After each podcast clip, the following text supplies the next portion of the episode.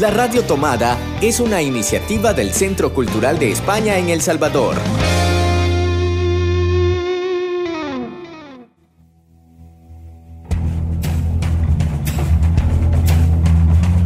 Ayer te vi en Babilonia, un programa de libros y discos, un programa para soñar entre palabras y páginas de papel, un espacio para sumergirnos entre canciones, notas y poemas, un espacio para pararlo todo y disfrutar del placer de la literatura.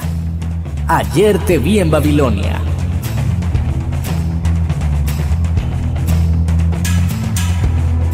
Buenos días, buenas tardes, buenas noches. Estamos en el último programa de octubre, el número 65, un programa dedicado al Día de las Bibliotecas. El Día de la Biblioteca se celebra cada 24 de octubre desde el año 1997. Este día nació por iniciativa de la Asociación Española de Amigos del Libro Infantil y Juvenil con el objetivo de concientizar a la sociedad de la importancia de la lectura y como homenaje y reconocimiento a la labor de los bibliotecarios y bibliotecarias. Ayer te vi en Babilonia es el programa de libros y discos del Centro Cultural de España y la Radio Tomada.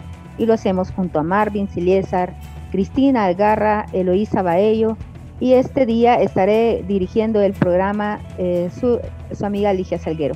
Hola Marvin, ¿cómo estás? Hola, muy contento de poder estar con vos como cada semana en este episodio de Ayer te vi en Babilonia. Para mí es un gusto poder compartir contigo y con también con las bibliotecarias y bibliotecarios que nos van a acompañar en este episodio y también a quienes eh, nos sintonizan fielmente cada semana en este podcast de literatura y música desde el Centro Cultural de España en El Salvador y desde la Radio Tomada. Así es, Marvin, y como vos, lo como vos bien lo decís, eh, es, este día tenemos textos leídos por bibliotecarios y vamos a nuestra primer eh, colaboración que tenemos desde Rosario, Argentina. Hola, soy Andrea Camardo de la Mediateca del Centro Cultural Parque de España de Rosario, Argentina.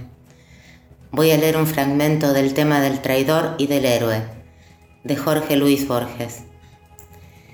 La acción transcurre en un país oprimido y tenaz Polonia, Irlanda, la República de Venecia, algún estado sudamericano o balcánico. Ha transcurrido, mejor dicho, pues aunque el narrador es contemporáneo, la historia referida por él ocurrió al promediar o al empezar el siglo XIX. Digamos, para comodidad narrativa, Irlanda. Digamos, 1824. El narrador se llama Ryan. Es bisnieto del joven, del heroico, del bello, del asesinado Fergus Kilpatrick, cuyo sepulcro fue misteriosamente violado, cuyo nombre ilustra los versos de Browning y de Hugo, cuya estatua preside un cerro gris entre ciénagas rojas. Kilpatrick fue un conspirador, un secreto y glorioso capitán de conspiradores, a semejanza de Moisés, que desde la tierra de Moab divisó y no pudo pisar la tierra prometida, Kilpatrick pereció en la víspera de la rebelión victoriosa que había premeditado y soñado. Se aproxima la fecha del primer centenario de su muerte. Las circunstancias del crimen son enigmáticas. Ryan, dedicado a la redacción de una biografía del héroe, descubre que el enigma rebasa lo puramente policial. Kilpatrick fue asesinado en un teatro. La policía británica no dio jamás con el matador. Los historiadores declaran que ese fracaso no empaña su buen crédito, ya que tal vez lo hizo matar la misma policía. Otras facetas del enigma inquietan a Ryan. Son de carácter cíclico. Parecen repetir o combinar hechos de remotas regiones, de remotas edades. Así nadie ignora que los esbirros que examinaron el cadáver del héroe hallaron una carta cerrada que le advertía el riesgo de concurrir al teatro esa noche. También Julio César, al encaminarse al lugar donde lo guardaban los puñales de sus amigos, recibió un memorial que no llegó a leer, en que iba declarada la traición, con los nombres de los traidores. La mujer de César, Calpurnia, vio en sueños abatida una torre que le había decretado el Senado falsos y anónimos rumores la víspera de la muerte de Kilpatrick. Publicaron en todo el país el incendio de la torre circular de Kilgarvan, hecho que pudo parecer un presagio, pues aquel había nacido en Kilgarvan. Esos paralelismos y otros de la historia de César y de la historia de un conspirador irlandés inducen a Ryan a suponer una secreta forma del tiempo, un dibujo de líneas que se repiten. Y ahora, después de escuchar a Andrea, tenemos una lectura más a cargo de Jonathan Pleites. Buenos días, Jonathan Pleites, Colegio Lamatepep, APSE. El cuento que le voy a narrar se titula El dragón color frambuesa. Había una vez un pequeño dragón que no era verde como el resto de los dragones Tenía la piel salpicada de lunares rojos como las frambuesas, y esas eran sus frutas favoritas. Por la mañana temprano iba a buscar frambuesas y no paraba hasta que tenía la cesta repleta. Después se apoyaba contra un árbol Veía cómo el sol aparecía tras la montaña y comía sin parar.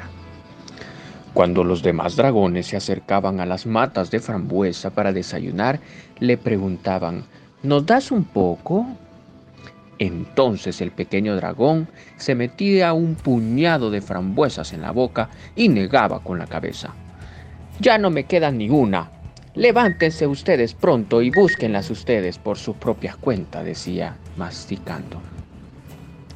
Los demás dragones se enfadaban y le hacían burla y, gritaban, ¡Ah, no nos hagas reír! ¡Un dragón color frambuesa! ¿De qué cuento ha salido?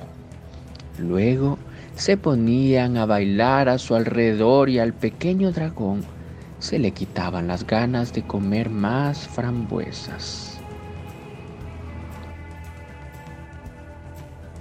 Y ahora vamos a nuestra primera pausa musical y Marvin, cuéntanos cuál es la canción que tenemos. Por supuesto, con mucho gusto les cuento sobre la canción que vamos a escuchar a continuación y es eh, una canción de The Cure, Killing in Arab, una canción inspirada en la novela de Albert Camus, El extranjero.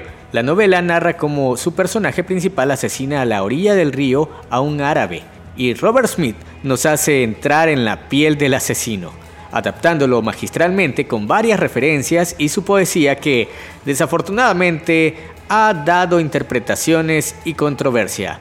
De The Cure escuchamos Killing an Arab.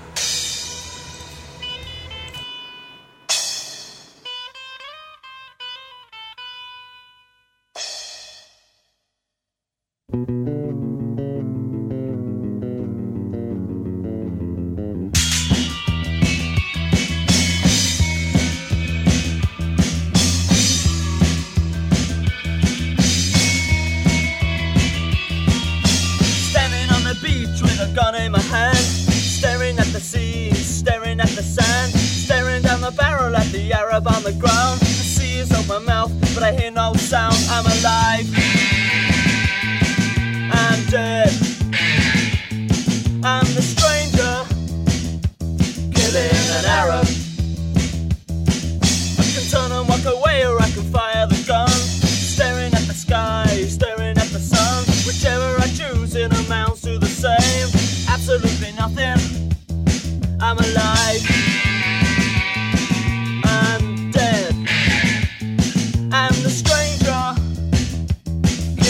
an Arab.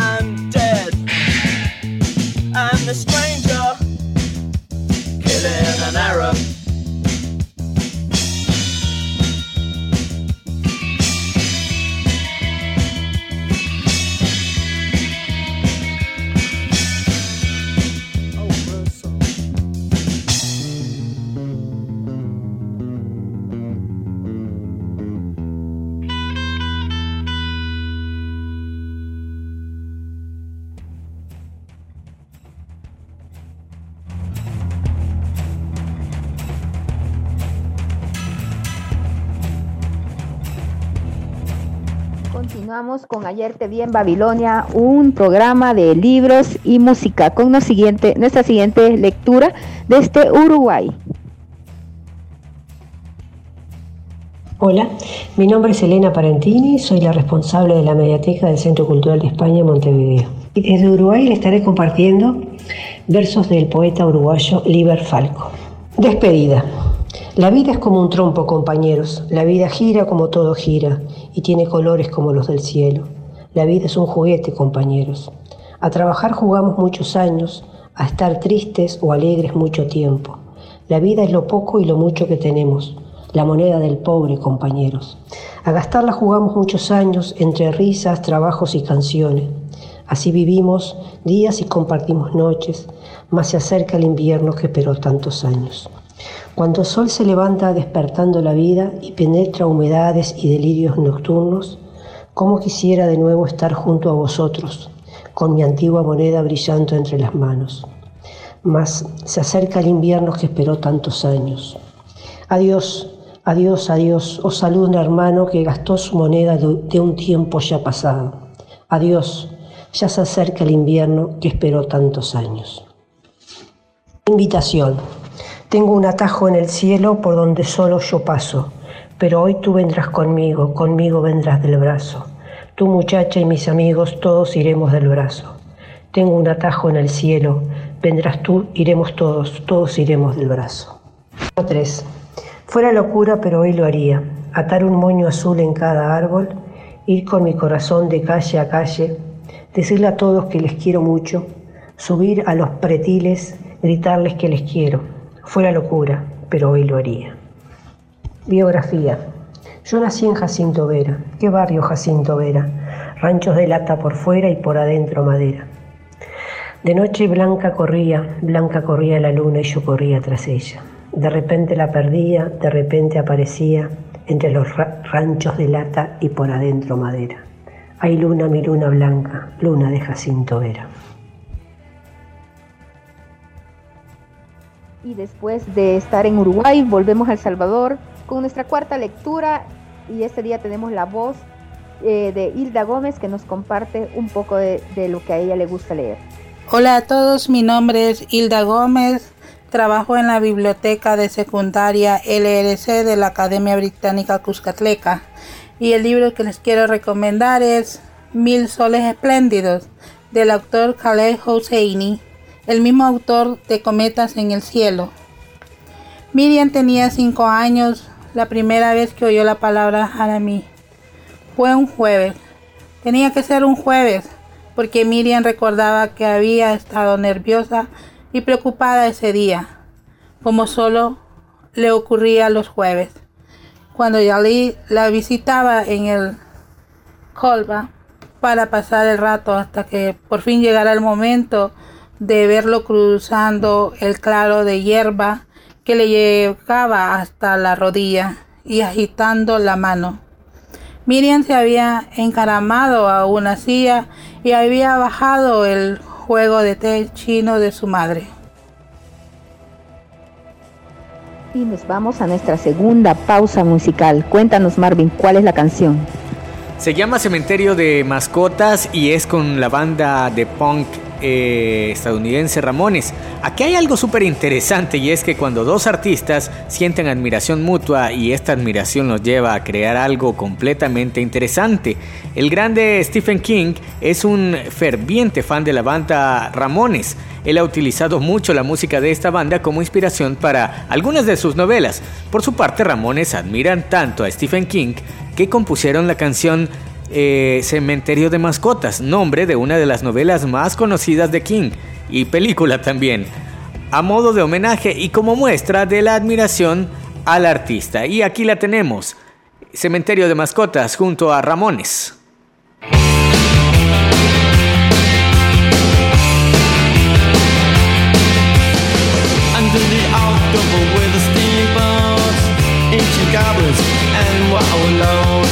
Come at the grand light making a sound. The smell of death is all around. And at night when the cold wind blows, no one cares, nobody knows.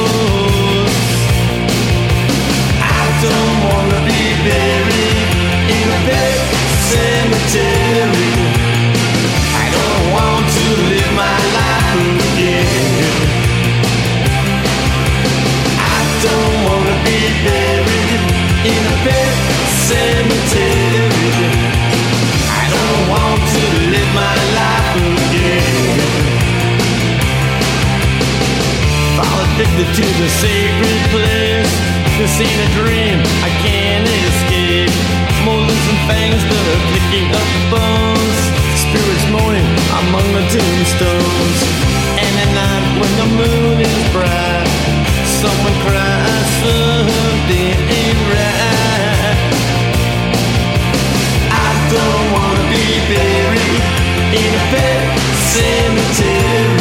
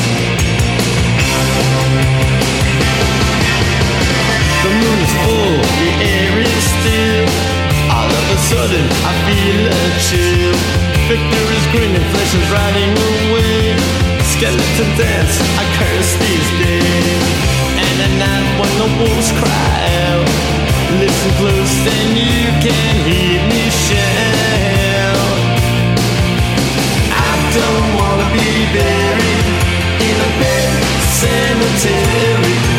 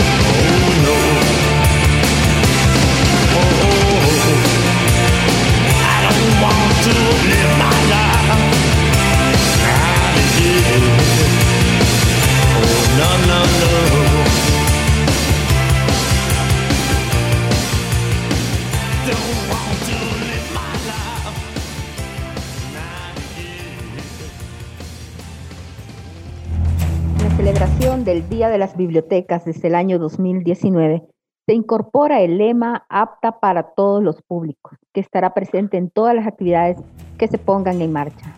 Además, la celebración del Día de las Bibliotecas tendrá desde ese momento un hilo conductor diferente cada año.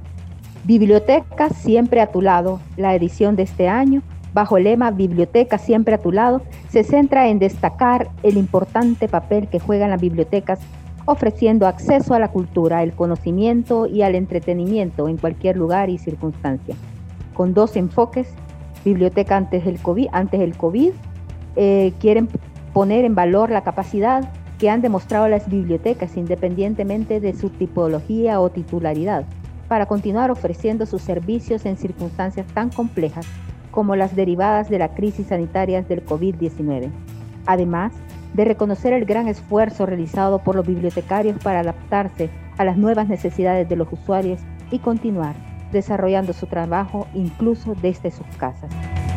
Y el, siguiente enfoque, el mundo rural, bajo el tema Biblioteca siempre a tu lado, quiere resaltar también la gran labor que desempeñan las bibliotecas situadas en el mundo rural, con entornos especiales como hospitales o prisiones, así como todas aquellas iniciativas y servicios de extensión bibliotecaria que se ponen en marcha para acercar a los servicios bibliotecarios a cualquier tipo de usuario, en cualquier circunstancia y en cualquier lugar.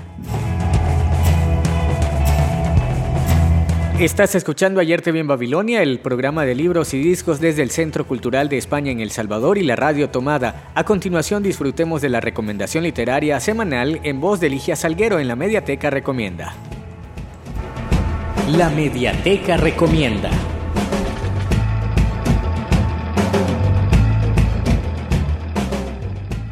En la Mediateca Recomienda esta semana traigo el libro Diálogo entre Teatro Obrero y el Teatro Independiente de Carlos Foss.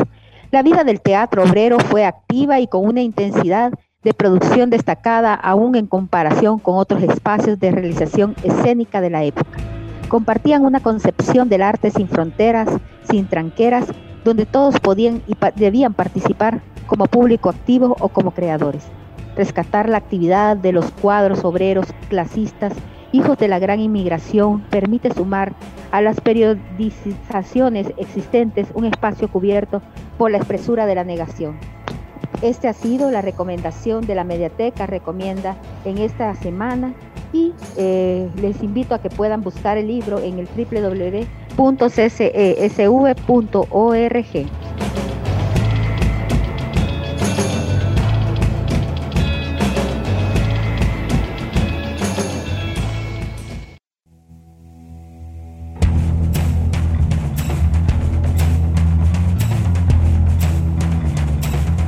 Continuamos con Ayer te vi en Babilonia, un programa de libros y de música.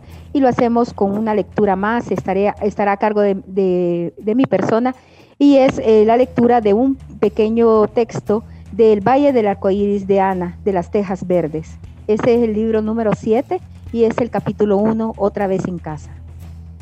Era un claro atardecer de mayo, color verde manzana, y el puerto de cuatro vientos reflejaba las nubes del ocaso dorado en sus costas suavemente oscuras. El mar gemía lúgubre en un barco de arena. Incluso en primavera era un sonido triste, pero un viento astuto y jovial venía silbando por el camino rojo del puerto, porque el que la figura matriarcal de la señorita Cornelia encaminaba hacia el pueblo de Glen Mary. La señorita Cornelia era para hablar con justicia la señora Elliot. Hace ya tres años que estaba casada con Marshall Elliot, pero todavía era más de los que se referían a ella como a la señorita Cornelia que como a la señora Edith. El anterior era un nombre para un nombre querido para sus viejos amigos. Solo uno de ellos dejó de usarlo desdeñosamente, Susana Baker. La oscura, severa y leal criada de la familia Blater. Nunca perdía ocasión de llamarla con gran énfasis, señora de Marshall Elliot, como diciendo, Quería ser señora y señora serás en lo que a mí respecta.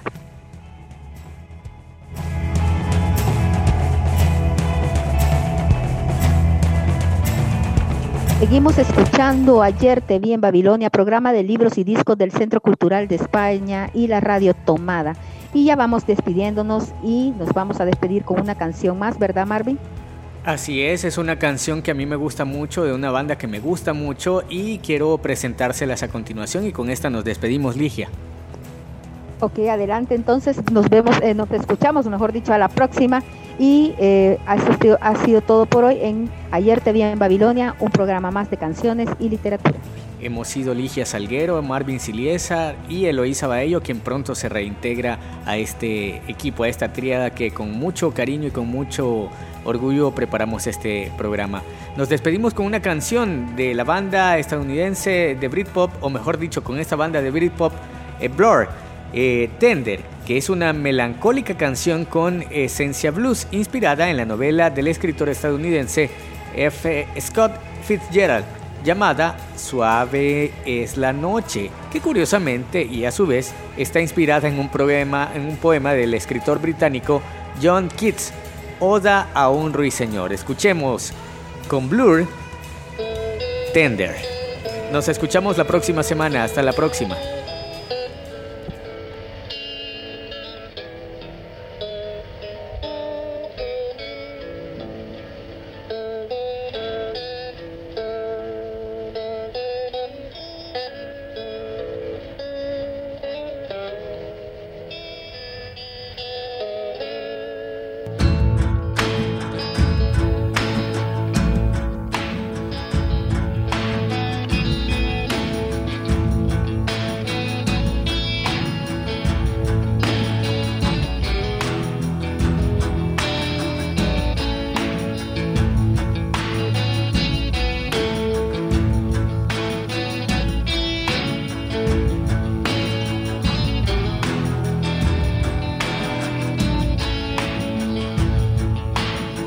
tender is the night lying by your side.